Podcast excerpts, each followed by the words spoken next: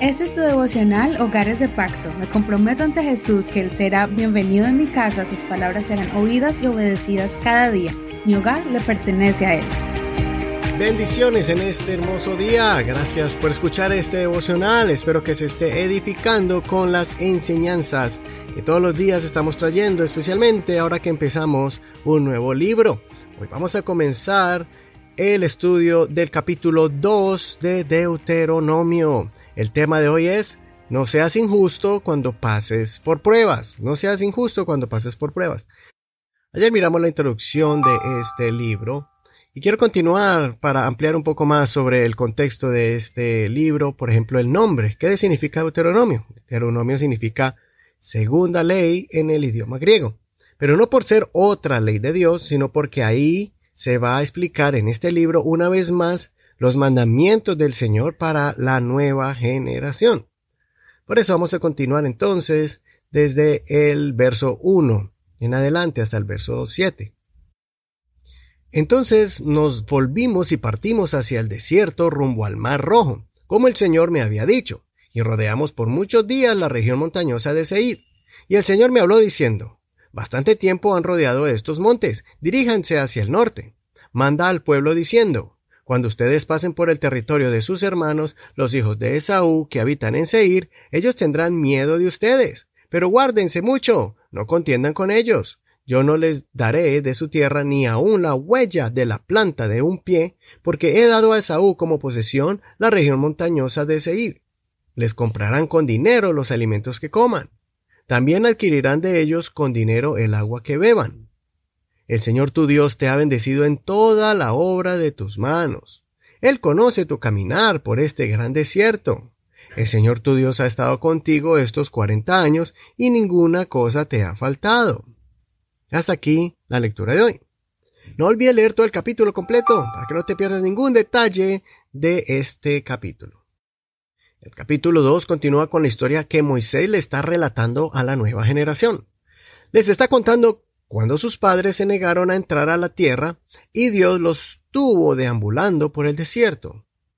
Allí Dios comenzó a usar a la primera generación para que conquistaran nuevas tierras, trayendo juicio a otras naciones que Dios había decidido eliminar por su maldad. Pero en estas campañas militares, Dios les advierte de que no ataquen a los descendientes de Saúl, al hermano de Jacob, ni a los descendientes de Lot, sobrino de Abraham, estos son parientes de ellos que no debían invadir ni hacerles daño. Dios les enseña a que no hicieran injusticias contra ellos, solamente debían cruzar por sus territorios y debían hacerlo en paz y sin abusar de ellos.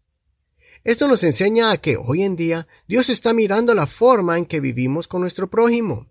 Ellos son también hijos de Dios, especialmente aquellos que son creyentes, los que llamamos hermanos en la fe.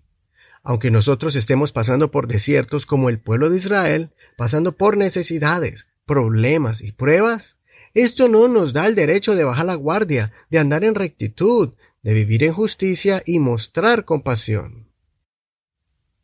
Cuando no estamos pasando por desiertos, se nos hace más fácil vivir una vida ejemplar para otros, ayudando al prójimo y sirviendo a Dios en diferentes ministerios.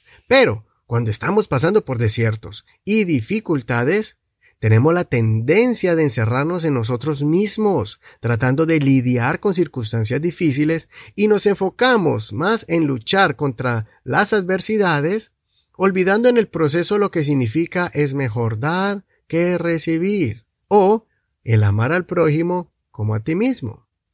El espíritu del buen samaritano se va disolviendo en nuestro corazón y nos convertimos en aquel levita que está tan ocupado que no ayudó al hombre tirado en el camino. Recordemos el consejo del apóstol Pedro en 1 de Pedro capítulo 2 verso 12. Tengan una conducta ejemplar entre los gentiles, para que en lo que ellos los calumnian como malhechores, al ver las buenas obras de ustedes, glorifiquen a Dios en el día de la visitación. Cuidemos pues nuestra manera de vivir bajo cualquier circunstancia y no importando la situación que estemos viviendo, pues Dios está mirando nuestras actitudes, si somos justos o injustos con los miembros de nuestro hogar, en nuestro lugar de trabajo o en nuestra congregación. No olvidemos el consejo del apóstol Pablo en Romanos capítulo 12, verso 16 al 18.